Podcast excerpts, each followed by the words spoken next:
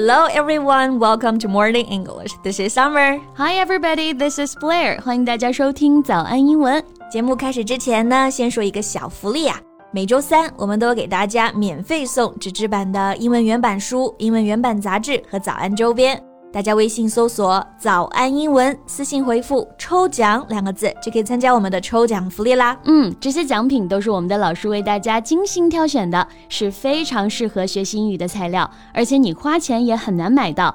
坚持读完一本原版书、杂志，或者用好我们的周边，你的英语水平一定会再上一个台阶的。快去公众号抽奖吧，祝大家好运！Summer，嗯，说到娱乐圈的拽姐啊，Who comes to your mind first？嗯，拽姐啊，嗯，宁静吧，I think she's pretty cool。嗯，静姐确实是够拽的啊。嗯，But I got a better choice。你快问我，快问我。Okay, okay. So who's your favorite 拽姐？王菲。王菲？Why? Well, I just saw a video this morning。今天早上看了一段菲姐之前接受采访的视频啊。嗯、哇，她真的太酷了。Yeah, what did she say?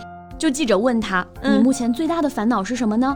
菲姐轻描淡写的来一句啊：“哎。”太红了，这确实够拽的啊！就如果是别人说这个话，我可能觉得他在凡尔赛啊。但是是王菲说的，我真的信他，确实太红了，太烦恼了。对对对，就确实是现在的流量艺人们望尘莫及的，对吧？Okay, since you like her so much, why don't we just make her our topic today? Sounds wonderful. 那今天呢，我们就来和大家一起聊一聊天后王菲吧。今天的所有内容呢，都整理成了文字版的笔记，欢迎大家到微信搜索“早安英文”，私信回复“加油”两个字来领取我们的文字版笔记。嗯，那刚刚说到王菲是拽姐嘛，嗯，那么问题来了，这个拽英文要怎么说呢？这个问题问得很好啊，好像英文当中确实没有一个特别合适的对应。那我们来分析一下这个词啊。嗯，So first of all, I think it can be used to describe someone both in a positive and negative way。哎，是的啊，我们说一个人很拽，可以是夸奖的，哇，他好厉害，他好拽，拽姐。嗯，但也可以呢，换个语气变成贬义的。这人说话好拽哦，真讨厌。That's right。那如果是贬义的这个含义呢，我觉得就比较好翻译了。这种好拽，就是这个人非常的傲慢，非常的无理。So we can use this word, arrogant. Yes, arrogant. It means behaving in a proud, unpleasant way, showing little thought for other people. 也就是我们常说的傲慢的、自大的、很拽。Yeah, right. 诶，那如果是夸奖呢？就比如我说啊，王菲拽姐啊，超拽，我超爱。 Then I think you can use this phrase have a strong personality. Ah, So if you say that someone who has a strong personality, it means they're confident, assertive, and perhaps a little stubborn. Yeah，这里有几个关键词，我们来看一下。首先就是 confident，非常的自信。嗯，这个肯定没问题。嗯，然后第二是 assertive，这个单词我们之前也讲过啊，表示非常的果断、坚定。Someone who's assertive states their needs and opinions clearly, so that people take notice. 对。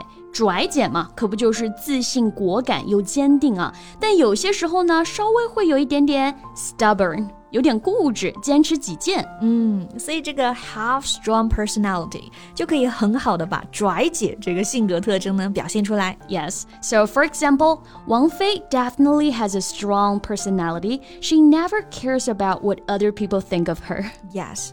不过啊。 我觉得当王菲的粉丝呢，并不是特别好。Yeah, where did that come from? 就是我前两天正好点到她的微博看了一下啊，嗯、她的上一次更新还是在一五年呢。I mean, it has been seven years. 是的，太低调了啊！嗯、粉丝想搞点新鲜的图都搞不到。哎，那这个低调，英文有哪些表达方式呢？Well, that's actually pretty easy. 低怎么说？Low. Yeah, that's right. And 调就是唱歌的调调呢？Key. There we go，然后连起来 low key，这也太简单了吧？对，就有时候中英文就是这么完美的对应啊。So let's take a look at an example. The wedding will be pretty low key. 他们打算呢办一场很低调的婚礼。Or we can use the word low profile. Profile 表示我们说的形象啊，那把自己的形象姿态呢拉得非常低，也就是我们说的非常低调了。Yeah, that's exactly right. 那举一反三啊，刚刚说了低调，那它的反义词高调其实也很简单，把这个 low 换成 high 就可以了。High profile 表示高调的，right？那大家在读 profile 这个单词的时候呢，要注意重音是在第一个音节啊，经常会听到有同学读成 profile，no，it's profile。Yeah, profile. 那像王菲啊，除了性格很拽、生活低调，还有什么点让你特别喜欢呢？Well, there's one thing about her that I'm really jealous of. 让你羡慕、嫉妒、恨什么呢？就是纯纯的羡慕啊。嗯、okay, I'll show you one of her latest photos. Wait a moment. There you go. Uh-huh. Guess how old she is in this picture. Um, 这个照片 based on the picture, I'll give it a forty tops. 看上去顶多四十吧。She's fifty-three. Can you what? even believe it? Wow, that came as a bit of a shock. 这确实很让人震惊啊！就是这张照片，你说她四十五上下，其实我都能接受，but fifty-three. 王菲真的看上去太年轻了啊！I wish I can look like that when I am fifty three，是吧？网友看到这张照片的时候呢，也都炸锅了啊！来，我们给大家念念评论怎么说的啊？Effusive comments include: She does not look like a fifty three year old at all. The condition of her skin is too good. Where are her wrinkles? Fairies don't age. 说的没错啊。 Fairies don't age，仙女是不会老的啊。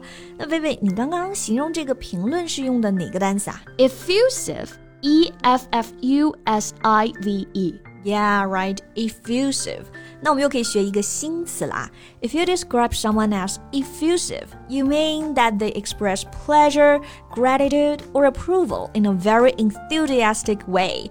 就表示像火山喷发般热情洋溢的、溢于言表的。对，所以下次我们说一个人非常的热情啊，除了 enthusiastic，我们还可以用这个词 effusive。For example, she greeted them effusively. 她热情的欢迎了他们。嗯，那正好讲到年轻嘛。嗯。 那我们如果想说夸人家长得年轻，可以有哪些英文表达呢？哎，这个问题问得好啊，毕竟很实用嘛。嗯，我们中文当中呢会说，哎，你看上去一点儿也不像多少多少岁啊。其实英文当中也可以这么表达，like you don't look like someone in their thirties or in their forties。你看起来呢完全不像三十或者四十多岁的人啊。嗯。Or if I didn't know, I would say you were only like twenty。如果我不知道你的年龄啊，我会说你大概二十岁吧。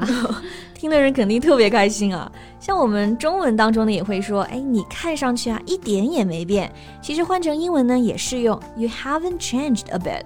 Yes, just like Wang Fei hasn't changed a bit in like what twenty years，二十年没变啊。嗯，或者这里的 change，你换成 age 也可以。You haven't aged a bit，一点都没老，对吧？那然后希望王菲可以多多互动啊，能多和粉丝呢分享一下自己的保养秘籍，出本书吧，我一定买。Okay, everybody, that's all we have for today. 那我们今天的节目呢就到这里啦。最后再提醒大家一下，今天的所有内容呢都整理好了文字版的笔记，欢迎大家到微信搜索“早安英文”，私信回复“加油”两个字来领取我们的文字版笔记。Okay, so thank you so much for listening. This is Blair. This is Summer. See you next time. Bye. Bye.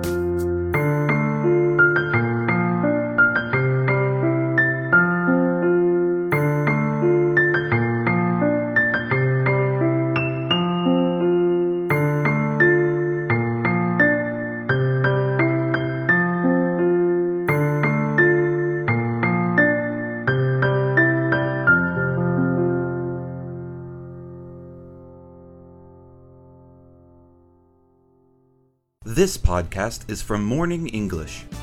学口语就来早安英文。